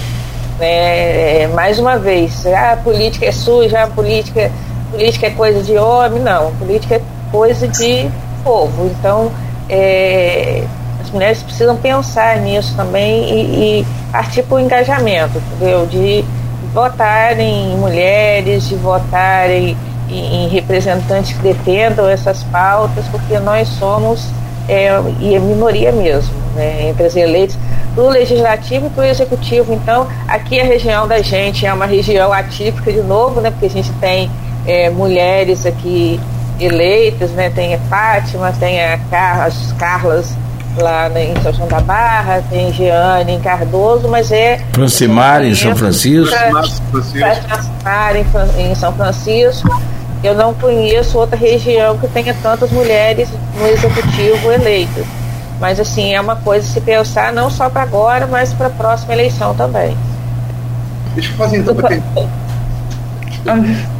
Pode falar. Não, eu, Desculpa.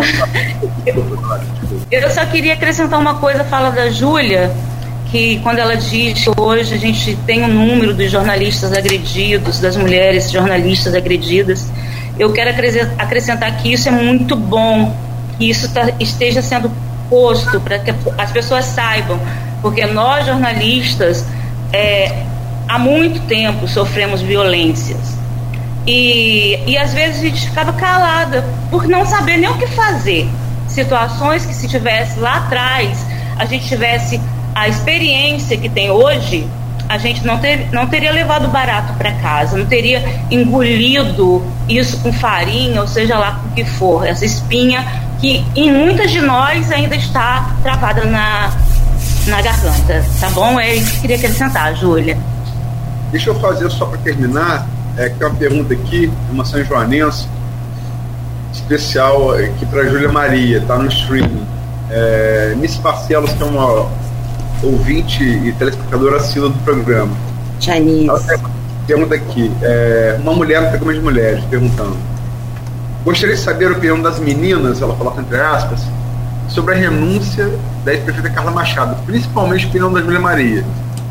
Será que foi desgaste da gestão devido, devido a não ter preparado o município no sentido de qualificação profissional visando a empregabilidade junto às empresas que prestam serviço no Porto do Açul, renunciou não deixou nenhum legado, a não ser excesso de nomeação, nomeações de reais aqui nesse parcelo, Júlia. Diz parcela Tia Anice. Aquela minha tia, não, que a gente chama ela de Tia Anice, é uma amiga querida. Tempo que eu não vejo. Ah, ah, não acho que tenha nenhuma motivação. Ah, Carlos Machado por legado de, de, de, de, gestão de eficiência no município, é, enfrentou esse período da pandemia é, é, fazendo de São João da Barra um um exemplo de, de políticas públicas de saúde, de prevenção e, e combate à pandemia, e ela teve motivações dela, pessoais, como ela mesma disse, ela não renunciou a São João da Barra, renunciou ao governo, assume a Carla Capucci, a prefeita Carla, que é também tem, tem experiência com a gestão. Não acho que o município sofra é, processo de descontinuidade com essa transição que, que começou agora, que é de poucos dias, e e é uma decisão. A, a Carla Machado continua na política, continua na militância, é pré-candidata a deputada estadual pelo Partido dos Trabalhadores e, e o município continua sendo é, é, é, gerido com, com a eficiência que, que a gestão sempre demonstrou. É, é preciso avançar, há, há, coisas a serem conquistadas. A, a, em relação ao Porto do Açul especificamente, há programas de capacitação, sempre houve programas de capacidade, inclusive em parceria com as empresas que, que operam no Porto do Açul, e não vejo que a, a renúncia dela tenha algum outro tipo de motivação que não seja a motivação dela, de, de ordem pessoal e de, de dar um novo rumo à carreira política dela. Acho que está respondido. Eu, antes de passar a bola, Nogueira, porque uhum. Suzy, Dora e Júlio tem uma pergunta para ela, tiveram direito a uma alongada aí. Então, Flávia, é, para fechar, para passar para para esse pedido, o que você teria que acrescentar? Olha, eu quero agradecer a você que e ao Cláudio que me convidaram, dizer que é um prazer participar do, do jornalismo de campo, falar sobre campos é sempre uma alegria. É, queria acrescentar que as pessoas prestem atenção, que estejam preparadas para a eleição, que participem. E é, pegando uma carona aí em Suzy, no, na fala de Suzy, é, política não é só essa política partidária que a gente vê aí. E a gente faz política na vida, em qualquer lugar. Nós somos um ser político, o homem é um ser político. E somos realmente. E a, e a gente faz política o tempo inteiro. E treinemos as nossas crianças, os nossos adolescentes, para saberem se posicionar para não serem a vaca de presépio que vai aceitar uma fake news como uma verdade, que vai dizer amém para qualquer louco que chegar, para qualquer acelerado, que vai acreditar em coisas que, como você disse, a gente ouvia falar da Segunda Guerra Mundial. Eu, particularmente, ouvi falar muito do, sobre a Segunda Guerra Mundial porque o meu avô foi a Segunda Guerra Mundial. E ele voltou com muita neurose de guerra. Eu nem o conheci, mas aquilo marcou muito a vida do meu pai e ele falava muito sobre isso. E os crimes de guerra, aí na, na hora que você falou, Luiz, eu pensei, eles nunca pararam de acontecer. A gente está vendo na Europa, mas e os da África? E os da Ásia? E os que acontecem aqui com os Yanomami? Tudo isso são atrocidades que parecem que a gente está caminhando para trás, que o marco civilizatório, como disse Júlia, está lá atrás. Então vamos tentar evoluir enquanto, enquanto planeta, enquanto região macropolítica. Vamos tentar mudar essa, essa pecha de que o estado do Rio é uma terra de ninguém, que os governadores, os políticos terminam presos. Vamos tentar fazer diferente. E vamos fazer política, porque o homem é um ser político. Flávia, muito obrigado, muito obrigado mesmo pela sua participação. Você não tem que agradecer o convite, na verdade, somos nós que agradece, agradecemos e não estamos fazendo mais do que também a nossa parte, né? Se a gente falava mais cedo aqui sobre a honestidade, que não é, é, é de um merecimento de, de, medalha, nem de honra, nem nada disso, é, é o dever de todo cidadão, qualquer cidadão ser honesto então, para a gente também o dever nosso é dar a vocês o espaço que vocês tem. E, e o melhor, é que vocês ganharam, não, é que vocês conquistaram, diferentemente da gente, o homem, né? Eu sempre falo aqui que o homem nunca deixou a mulher crescer naquela coisa desse passado aí, é com medo. É com medo do poder da mulher. Dora Paula Paz, muito obrigado. Extremamente Obrigada. feliz aqui com a sua participação também. Seja sempre bem-vindo. Aliás, daqui a pouco vamos estar juntos aí nos flash, sempre com, a, com as informações aí, você com a sua, a, a sua capacidade de dinamismo aí. Muito obrigado, bom dia. Obrigada, bom dia. Júlia Maria Assis, obrigado, querido. Sempre bom poder contar também com seu conhecimento, com seu é, é, vasto trabalho também na, no jornalismo e que agora, mais do que nunca, é preciso é, combater essa fake news, como foi dito aqui hoje, e de forma incansável. Obrigado, Júlia. Confie na imprensa profissional, por favor. É, cuidado com as correntes de zap. É, obrigada, meninas, uma honra. Vocês são maravilhosas. Muito bom. E Suzy, nossa querida Suzy Monteiro, muito obrigado pela sua presença aqui.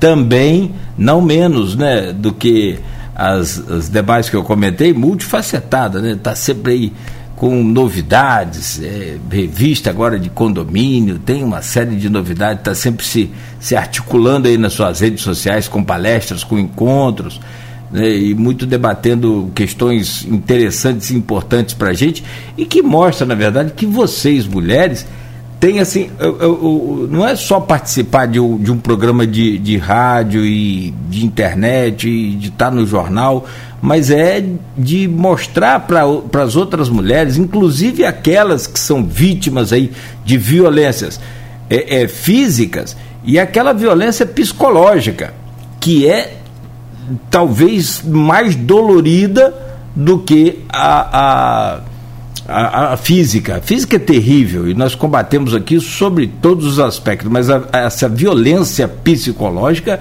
ela é terrível e precisa ser combatida também. Suzy também faz o seu trabalho aí, então a gente fica muito feliz, Suzy, poder contar com você aqui nesse super painel feminino.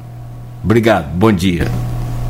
Gente, eu vou agradecer a vocês, porque assim, é um prazer mesmo, uma honra estar com as meninas, prazer imenso estar aqui né, na Rádio Folha, eu sempre falo das minhas últimas matérias na Folha, foi a inauguração da rádio. E sempre assim, é um prazer estar aqui conversando, debatendo assuntos assim que fazem a diferença, que podem tocar o coração, né, a, a cabeça de alguém. Então isso é muito importante. É, a gente pensar um, um país melhor não é utopia, assim, é possível coisas que a gente, a Luiz falou aí da Segunda Guerra, coisas que a gente está debatendo hoje, a gente tinha que estar tá debatendo outras coisas, não mais quem está sendo alfabetizado, quem não sabe, sabe, se a mulher está com a saia curta ou comprida, a gente tinha que estar tá lá, ah, porque tem pouca gente fazendo mestrado, era isso que a gente tinha que estar tá debatendo nesse momento, mas não, a gente andou para trás, mas tudo bem, vai demorar a gente sair, independente da da, do resultado da eleição nacional desse ano, né? É, acho que esse período, esses quatro anos, é, que já vinham se desenhando antes, e aí a gente também não viu, a gente também não ouviu né, o que estava sendo falado, principalmente nas, nas redes sociais. Então, assim, acho que vai demorar a gente a recuperar isso, né? Acho que vai ter aquele período de stop e para depois voltar a, a, avançar. Mas assim, não é utopia uma saúde melhor, não é utopia você trabalhar e receber um, um salário justo, não é utopia empresários terem é, é menos impostos para pagar, entendeu? Porque não é uma briga, né, que se fomenta muito essa briga entre empresários e trabalhadores. É possível, né? É, cada um do seu lado, mas é, haver, não haver né, a exploração de nenhum dos lados. É, é possível ter saúde, educação, as crianças na escola, isso não é coisa que a gente não via mais. E aí foi o segurança presente que eu vi semana passada aí, até na Folha, né, de tirar crianças que estavam sendo exploradas nas ruas, coisa que a gente não via mais. Quanto tempo a gente não via criança pedindo coisa na rua? Então, assim, é, não é utopia, não é de, de ah, que está acontecendo agora, não devia estar acontecendo e a gente precisa trabalhar para que isso não aconteça. Lugar de criança é na escola, tempo de trabalhar vai ter, lugar de, de é, é, é estudar, é saúde, e a gente pensar em ter esperança e pensar para os nossos filhos, para os nossos netos. Eu agora tenho uma sobrinha neta, então assim, eu quero um mundo melhor para ela, como eu quero para minha filha, como eu quero para o meu afilhado, né, para Aquiles, e como eu quero também para os filhos de Flávia, para Ícaro, que está aí desempenhando um papel maravilhoso, para Mariana, os filhos de, de Cláudia. A gente quer um mundo melhor para essa juventude, para que que venham depois da gente, né? Que a gente não deixe um legado ruim para eles, que a gente deixe um, assim, um mundo de esperança e de realizações positivas. Falei pra caramba, gente, desculpa. Fechamos, né? Suzy, é. Bom, Aloysio, pedir a você também para fazer o fechamento aí, por favor. É, seguindo a ordem alfabética, é... Dora, a gente foi casado, a gente tem um filho, meu único filho. Aí depois teve outro que é meu afilhado, né? É, Aquiles, meu, nosso filho é Ícaro. É, conheci Dora na Folha e é, é, Dora é contemporânea de Flávia, mais ou menos na mesma época. Suzy entrou na Folha um pouco depois e Júlio um pouco antes. É, e dizer o quê? Um filho é uma coisa que você vai levar para é um elo indissociável, né? Eu e Dora temos esse, esse elo indissociável. Admiro muito, é, Dora é uma pessoa que é, batalhou, é, batalha até hoje e vem se afirmando aí, tem experiência política, também como Flávia foi cria de Ricardo André, jornalismo político, o que é uma, um grande mestre de todos nós, né? Que é a lembrança. É, prova alfabética. Flávia, eu lembro de Flávia. Flávia foi fazer da FAFIC, veio candidato a um estágio na Folha. Para fotografia, eram, era, é, eram, eram ela e Ricardo Avelino em fotografia, sério, não tinha como. Avelino tem muito talento, né? Era, era evidente que, que para o cargo ambicionado, Avelino tinha mais qualificação. Não por ser homem, mas por ter um olhar mais apurado e mais técnica, né? Mas a vontade de Flávio de entrar na folha era tanta que aquilo, aquilo me, me marcou e eu acabei botando ela no estágio em, em jornalismo escrito, não, não, não, não fotográfico, né? Depois ela também foi para o monitor. É, lembro muito bem dessa, dessa entrevista com o Brizola, também tive a honra de entrevistá-lo, É, e lembro muito bem, foi uma grande entrevista, e ali você eu acho que marcou, né? Eu acho que é, esse é o seu, seu, seu ponto alto nos jornalismo político de Campos, uma grande entrevista. E me lembro também dos bastidores que eu não vou falar aqui, conversando com o Ricardo André sobre aquela entrevista. Mas isso eu não vou falar aqui não. Obrigado também, Flávia. É, Júlia, o que de Júlia? Júlia, se, eu, se eu falar que Júlia é também é minha referência em jornalismo. é, mas é. Mas tá uma distância, não pode me bater agora. Agora, agora a distância não tem problema me bater. Mas eu lembro muito de Júlia, lembro de Júlia, lembro, lembro de Júlia. Eu poucas vezes vi a Luiz Barbosa. É, acirrar um pouco. Era um cara muito mais calmo que eu, né? Também na grande virtude, na grande vantagem. Uma das poucas vezes que eu vi você nervar numa discussão foi com o Júlio, eu presenciei isso. Ainda garoto, com 16 anos. É, embora Luísio é, tivesse Júlio é, em alta conta profissional, com certeza que o Júlio também é Luísio. É, aprendi muito com o Júlio, né, também nesse tempo, é uma, é uma referência do jornalismo aqui é, para as mulheres, independente de gênero, né? E suas, suas mas eu quero dizer, de suas? Suas, suas vão, é, vão casar? Quer que fale o que aqui? Não sei. Suzy, é, eu me lembro dela quando. É, eu, eu não lembrava de, desse episódio específico das férias de Dora pela maternidade. Mas eu me lembro que é, eu fui contratar e aí conversei com Suzy e é, Suzy vinha da Caixa, tinha passagem interior como jornalista, vinha na Caixa, estava é, precisando de emprego tal, também foi uma pessoa que me marcou pela, pela vontade, né? e coloquei Suzy é, no jornal, começou em geral, né? E eu me lembro, eu só contar essa passagem, que redação é tipo, você coordenar a redação não é jogo de dama, né? É xadrez, né? E raramente é 662, geralmente tem uma série de implicações numa mudança. E lembro que é, e tem demanda financeira como que a tem. Eu fui fazer uma, uma, um estudo para efetivar um corte que era necessário por motivo é, financeiro e eu me lembro que naquela avaliação que eu fiz, Suzy estava assim, inicial, eu começando, recomeçando ali. Suzy estava é, na variação, que é subjetiva como, como qualquer avaliação, estava lá para trás. E, e, e, menos de um ano depois, Suzy estava no top da redação. Né, e está até hoje. Suzy é uma referência no jornalismo político. Né, também me ensinou demais. É, só para é, fechar, é, Flávia sem querer, sem combinar, que é melhor. São duas frases que eu sempre levo assim como parâmetros de, de política, né? Uma que ela citou é de Otto Bismarck, né?